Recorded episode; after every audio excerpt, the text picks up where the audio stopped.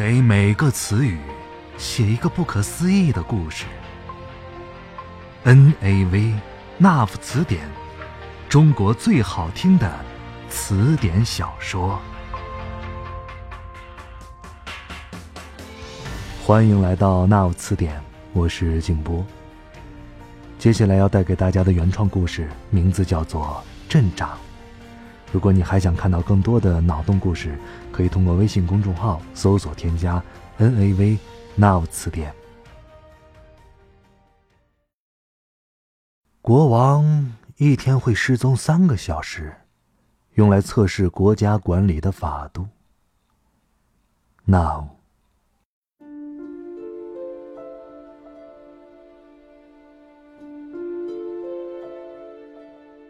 广播站的女播音员叫柳天天。她长着一颗虎牙，笑起来非常像日本的一个演员山口百惠。但是她笑的时候很少，能逗她笑的人更少。镇上有南北一条街，东西一条街。南北街两边都是小商户，卖家具、家电、祖传烤肉、五金配件、发廊、王记馒头。电信、联通和移动，东西街都是民宅。镇政府的楼在东西街的最东头，很气派的大院，可以停下一百五十辆汽车。这个镇的名字叫苏镇，位于山东省日照市与江苏省连云港市交界处，属于日照市管辖。刘天天不住在苏镇，他每天开车从日照市区来到苏镇上班。中午十一点三十分至十二点三十分第一次播音，下午三点五十五分至四点五十五分第二次播音。柳天天喜欢吃苏镇南北街上的王记馒头，每天中午十二点四十。他会走到王记馒头，跟老板说：“两个馒头。”王记馒头的老板王成是一个健壮的小伙子，不是本地人，但店里的馒头香喷喷、松软筋道，深受镇民的喜欢。镇上的人都等着中午十二点四十这一时刻。刘天天从镇政府大院走到王记馒头五分钟，买馒头一分钟，走回去一分钟。这十一分钟的时间，可以被分解成十一年。苏镇的经济支柱产业是土豆种植。据说，全球的肯德基、麦当劳店里卖的炸薯条原料。也就是土豆有百分之三十采购自苏镇土豆生产基地，把这么大的生意谈下来的人是何子南，苏镇的镇长。何子南身高一米八六，头发浓密，双唇微翘，像一条小船，鼻梁像一条黄海产的小黄鱼，他的眼睛永远笑意盈盈。据一个跟何子南喝过酒的副镇长描述，何子南可以喝二斤高度白酒，酒后还可以解大学微积分的题。何子南三十四岁，未婚。何子南刚到苏镇的时候，立志把苏镇打造成一座北方的江南小镇。就是像苏州的周庄那种靠旅游名扬全球的小镇。他对日本很多小镇有过研究，他要树立一个中国特色小镇的标杆，就是像苏州的周庄那种靠旅游、卖香喷喷的肘子名扬全球的小镇。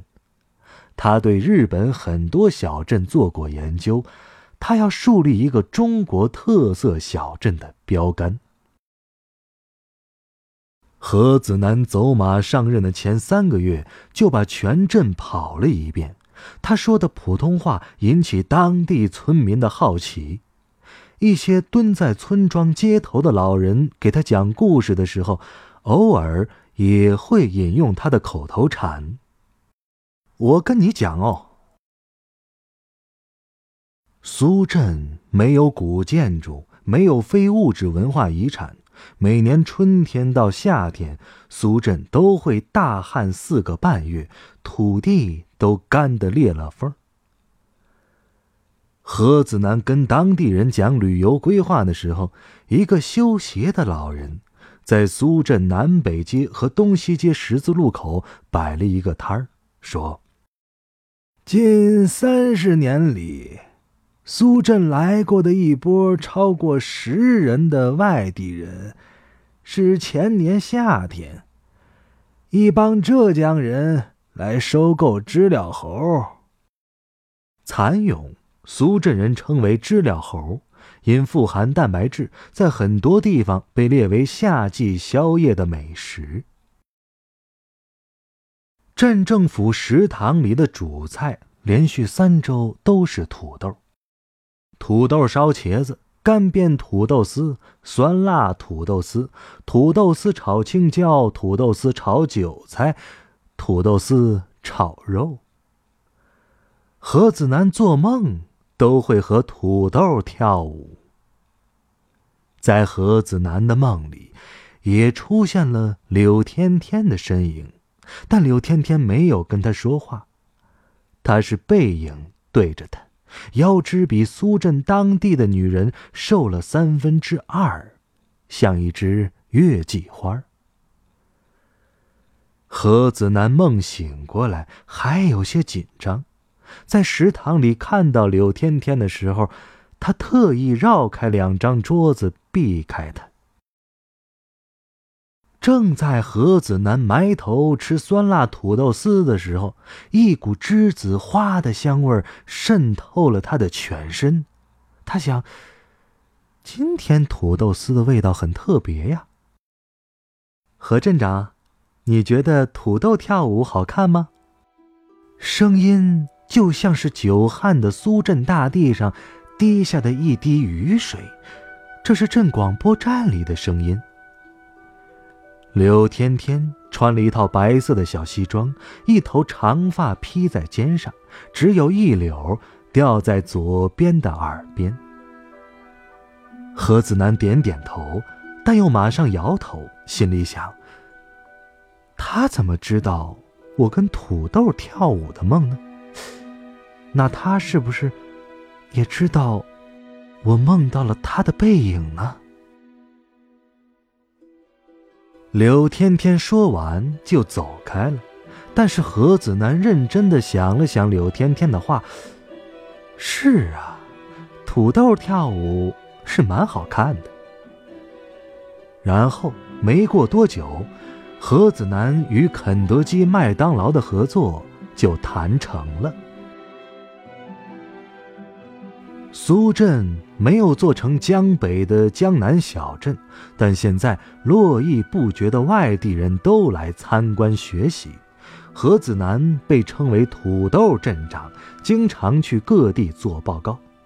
苏镇广播站都会报道。日前，来自奥地利的客商来我镇考察，镇长何子楠亲切会见了来访的客商。午间第一次广播的时候，何子楠正躺在镇长办公室隔间的小床上午休。他戴着耳机收听广播，柳天天的声音就像在他的耳边一样。在午休的短短时间里，何子楠也会做一个梦。他坐在一家巨大的电影院里。电影院里放的永远都是同一部电影，但主角的脸永远也看不清楚。电影会散发着一股栀子花的香味儿。电影院里总是只有他一个人。这部电影里有一个情节：一个一头长发的女孩在洗头，他蹲在一口井边，长长的头发披下来遮住他的脸，但脖颈就像是一弯月亮，有一双眼睛在远处正在偷窥。何子楠自己跟这双眼睛一起在偷窥，但只能看到洗头姑娘的背影。何子楠第一千零一十二次从梦里醒过来的时候，决定向刘天天表白。一个来自苏州的餐馆老板娘跟何子楠谈了一个上午的生意，她的要求是。每年从苏镇采购不少于肯德基、麦当劳的采购量的土豆，但必须换上他提供的品种。用他的话说，他的餐馆的顾客只能食用这一品种的土豆。苏州老板娘开出的价格是肯德基和麦当劳的一倍。他们这两家店吃的土豆。只够我一个人一辈子的量，而我的店里要供应我的顾客永生的量。这句话没头没尾，但很打动人，主要是苏州老板娘报的价格很打动人。生意成交了，主人请客人吃饭，漂亮的苏州老板娘酒量很好。你们山东人的酒量，主要体现在说话的音量上。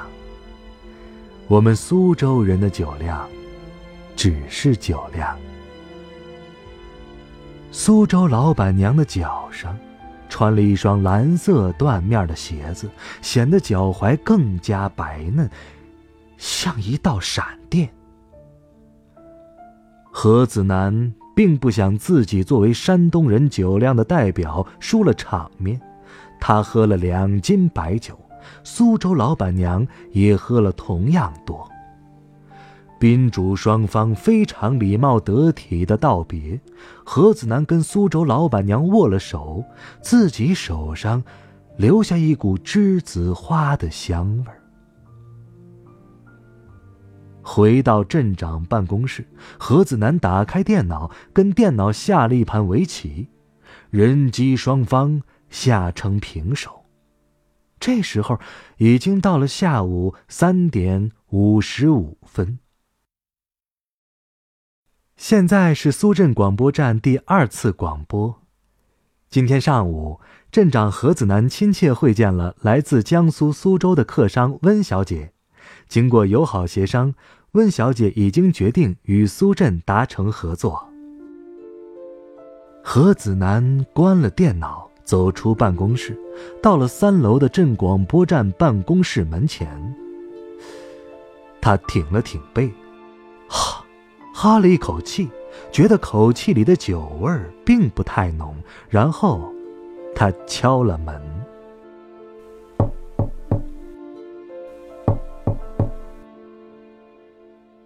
广播站的桌子上放了一只栀子花，刘天天并不在，他再也没有出现在苏镇。苏镇的人发现那家王记馒头也关了。每年，苏州一家餐馆都会从苏镇采购土豆，这桩生意一直在继续，价格总是比市价。高出一倍。